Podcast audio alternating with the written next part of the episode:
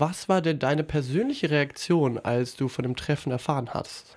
Ja, mich hat es schockiert. In Teilen, in Teilen auch wieder nicht. Ich meine, irgendwie ist es ja erwartbar gewesen, was man die letzten Jahre schon von der AfD mitbekommen hat äh, oder von rechten Strukturen in Deutschland allgemein. Mich hat vor allen Dingen nochmal schockiert, wie stark Geldgeber da eine Rolle gespielt haben ne? und wie stark irgendwie es auch in das konservative Milieu reinging, was ja eigentlich sich immer so tarnt, als es sei nicht irgendwie äh, von Rechten durchdrungen, also CDU-Mitglieder, die du ja schon angesprochen hast, oder eben auch vor allen Dingen Leute, die auch einen Bezug zur Halle haben. Das hat uns eben auch noch dazu gebracht, auch dieses Statement zu schreiben, weil wir gemerkt haben, hey, Halle spielt irgendwie auch eine Rolle.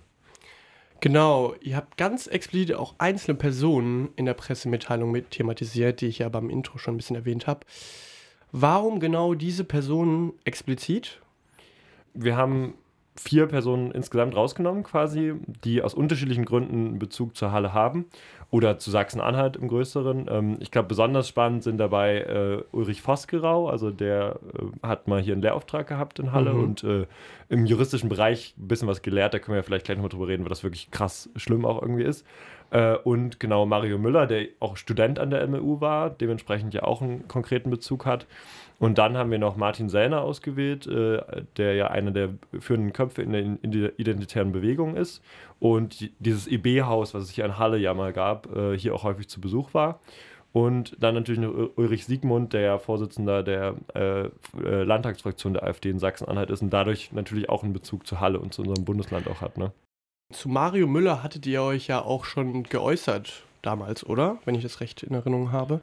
Du meinst in einem Statement oder? Mhm, mh. Also nee, davor zu dem ähm, zu der Burschenschaft, die sich ja neu gründen wurde am Campus. Genau, definitiv. Also die, diese Burschenschaft HLB Germania, die gibt es ja schon sehr lange im Paulusviertel, wo er auch aktiv war, aber das IB-Haus ist ja, ähm, ich habe die genauen Zeitdaten nicht im Kopf, weil es schon ein paar Jahre her ist und da ich selber auch noch nicht mhm. hier im Stura aktiv war, aber genau, das IB-Haus war ja so eine Idee und das war direkt am Steintor Campus, so eine Idee der Neurechten, ähm, unter anderem auch mit so neurechten PublizistInnen, JournalistInnen zusammen, hier einen Standort in Halle zu schaffen, wo irgendwie elitäres, äh, neurechtes Gedankengut blühen kann. Und da gab es ja eine, eine starke AnwohnerInnen, äh, AnwohnerInnenbewegung von Leuten aus der Umgebung, die gesagt haben, wir wollen nicht so ein Haus hier in unserer Umgebung haben. Aber natürlich hat sich damals auch die Zivilgesellschaft in Halle und auch der Studierendenrat in Halle damals schon klar dazu geäußert, dass äh, dieses IB-Haus einfach keinen Platz hier haben sollte. Und Mario Müller war eben damals äh, einer der führenden Köpfe äh, bei der gesamten Bewegung und das wurde von Anfang an kritisiert und hat ja am Ende auch zum Glück funktioniert. Ja, genau, das war ja echt super.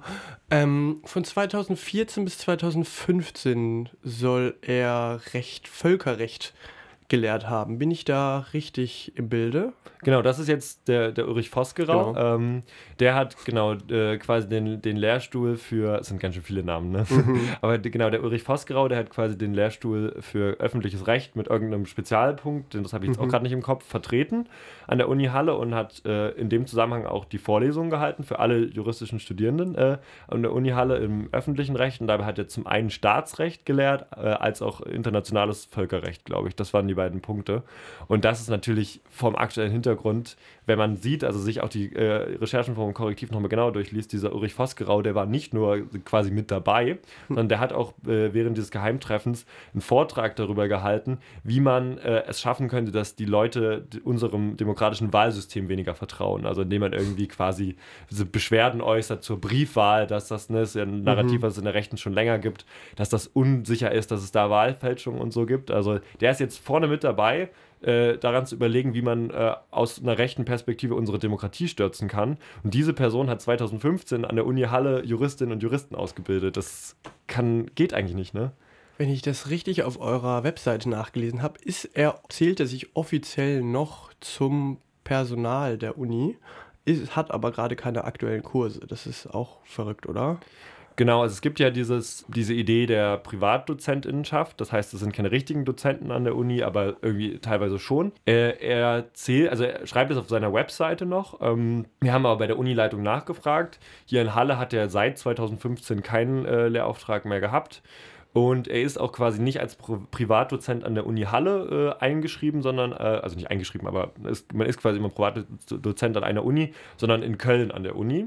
Und die Uni in Köln hat sich jetzt auch schon von ihm distanziert und hat auch schon gesagt, dass ähm, sie jetzt probieren werden, ihm diesen Privatdozentenstatus auch abzuerkennen. Also da scheint tatsächlich auch eine Entwicklung zu sein.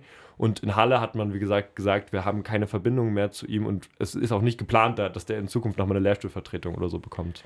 Genau, das ist ja erstmal prinzipiell super gut. Ähm, aber wie nehmt ihr die Veränderung dadurch, dass strukturell auch die rechte Bewegung einfach immer aktiver wird, wie nehmt ihr die als Studienrat wahr? Das ist eine sehr interessante Frage. Ich denke, dass man es im Studierendenkontext selbst nicht so direkt wahrnimmt. Also, weil wir haben im Studierendenrat, ne, gibt es ja auch unterschiedliche Hochschulgruppen, die quasi ähnlich wie Parteien irgendwie antreten. Wir haben im Studierendenrat auch noch eine aktuell eine sehr stabile linke Mehrheit, was ja irgendwie in der Gesellschaft aktuell gerade nicht so der Fall ist.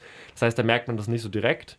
Aber wie gesagt, es schockiert eben schon zu sehen, da gibt es mal, gab es mal Professoren in der Vergangenheit, die irgendwie einen Lehrauftrag gemacht haben, wo es ja auch 2014, 2015 keinen Skandal, Skandal drum gab. Das fanden, glaube ich, denke ich mal alle in Ordnung, dass er das macht, die jetzt den Umsturz mitplanen. Ähm, und ich glaube, das ist schon eine Wahrnehmung, die auch viele bei uns auch im Studierendenrat oder allgemein in der Studierendenschaft teilen, dass wir denken, okay, wir sind an sich vielleicht noch schon eine relativ progressive äh, irgendwie Gruppe, äh, aber die Gesellschaft drumherum, die entwickelt sich in eine Richtung, die irgendwie immer, immer gruseliger ist. Und ähm, wo eben Andersdenkende, ja, remigriert werden sollten. Also eigentlich deportiert ist eigentlich der richtige Begriff, weil das andere ist ja nur eine Versch Verschönigung. Und das ist natürlich auch für eine äh, Studierendenschaft, die ja auch sehr international geprägt ist. Halle hat ja auch viele internationale Studierende mhm. zum Beispiel äh, viele Studierende, die politisch engagiert sind, äh, auch in Kontexten, die natürlich die AfD total ablehnen würde, ist das, glaube ich, schon eine Bedrohungssituation, die man hat und ein bisschen auch Sorge davor, wie sich das noch weiterentwickelt. Genau, und welche Vorbereitungen trifft denn die Studienvertretung mit solchen antidemokratischen Personen überhaupt umzugehen?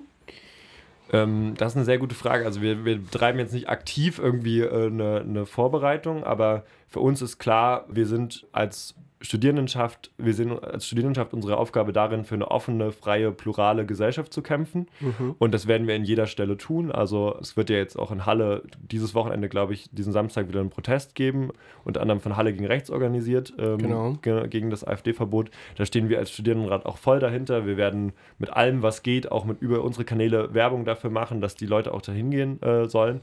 Und ansonsten muss man natürlich äh, schauen, dass man, wenn man mit äh, solchen Argumenten konfrontiert ist, die möglichst entkräftet. Und wie gesagt, glaube ich, bei seinen Grundwerten bestehen bleibt, dass wir für eine freie, offene Gesellschaft kämpfen und bei uns solche Diskussionen keine Rolle spielen sollten. Genau, ähm, einfach nur kurz das findet am 20. Januar um 14 Uhr findet die Demonstration am August-Bebel-Platz statt. Und wenn wir jetzt schon, das ist ja eine Demonstration für den Verbot der AfD. Viele Menschen plädieren mittlerweile für dafür, dass die AfD verboten werden soll. Wie steht ihr und wie steht, stehst du dazu?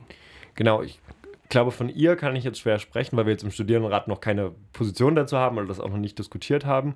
Deswegen würde ich jetzt einfach mal mich als Person äh, äh die Frage beantworten lassen. Und ich habe mich lange schwer getan damit, weil ich es schon eigentlich einen besseren Weg finde, zu sagen, wir schaffen es auf eine, in einem demokratischen Diskurs, irgendwie die Leute davon zu überzeugen, dass man eine rechtsextreme faschistische Partei nicht wählen sollte.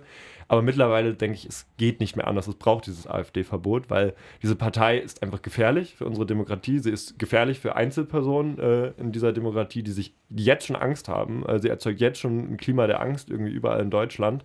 Und ja, wie gesagt, wenn man mal auch in die Geschichte zurückschaut, in der Weimarer Republik ging es irgendwie genauso los. Und das erste, sage ich mal, Bundesland, wo, wo es eine Beteiligung auch an der Regierung gab von der NSDAP, war Thüringen. Und über welches Land reden wir jetzt gerade auch wieder? Nicht nur, aber sehr viel, wo wir Angst haben von AfD-Beteiligung. Und ich finde es echt krass, wenn man diese, diese Zirkel sich jetzt anschaut, ne, was Korrektiv auch aufgedeckt hat, wie offen die mittlerweile reden, dass sie es mittlerweile, also dass sie sich nicht mal wirklich davon distanzieren und teilweise auch in, unserer, in unserem Diskurs immer weiter äh, diesen, dieser Hass und diese, ja, einfach nur rechtsextreme Scheiße, sage ich jetzt mal, weiter verbreiten. Ich glaube, es geht langsam nicht mehr anders.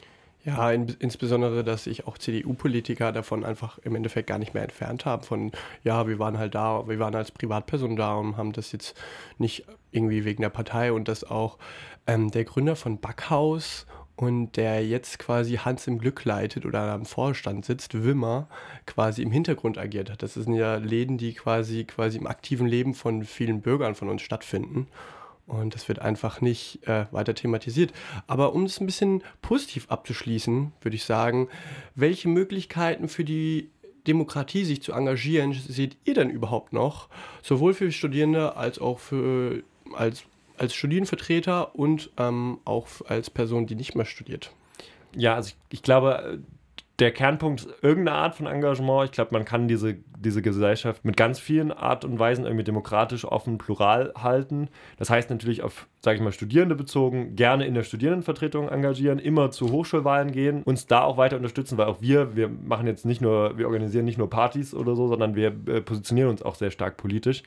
Ähm, wir haben aber zum Beispiel auch in unserem Statement darauf hingewiesen, dass es mit Halle gegen Rechts ja hier in Halle vor Ort auch eine, ein Bündnis gibt, was sich ganz stark zivilgesellschaftlich gegen irgendwie rechte Umtriebe einsetzt und auch bei dem IB-Haus, bei dem Protest, was ich vorhin erwähnt habe, schon Unfassbares geleistet hat. Ich glaube, das ist immer eine Möglichkeit, wo sich Studierende engagieren können, wo sich aber natürlich auch alle anderen Leute aus der Gesellschaft engagieren können. Und ansonsten, ich finde jegliche Form von sozialem Engagement, egal ob das irgendwie bei Unterstützung von Migrantinnen und Migranten ist, äh, ob das äh, im sozialen Bereich ist, ob das in einer politischen Partei ist, in einem Bündnis, Fridays for Future, was einem alles so einfallen kann. Ich glaube, das ist alles wertvoll und es ist alles vor allem jetzt gerade so unfassbar notwendig, weil wir, glaube ich, schon an einem Punkt sind, wo jetzt äh, die Leute, die ja die Demokratie äh, noch für den richtigen Weg halten, äh, was hoffentlich noch die meisten sind, eben auch nicht zuschauen können, bis es noch schlimmer wird, sondern jetzt eigentlich einstehen müssen für, für eine offene Gesellschaft. Und ich glaube auch, dass wir noch die Mehrheit sind und dass es auch noch möglich ist, irgendwie, sag ich mal, diese Horrorszenarien, die wir vielleicht alle im Kopf haben, noch zu verhindern.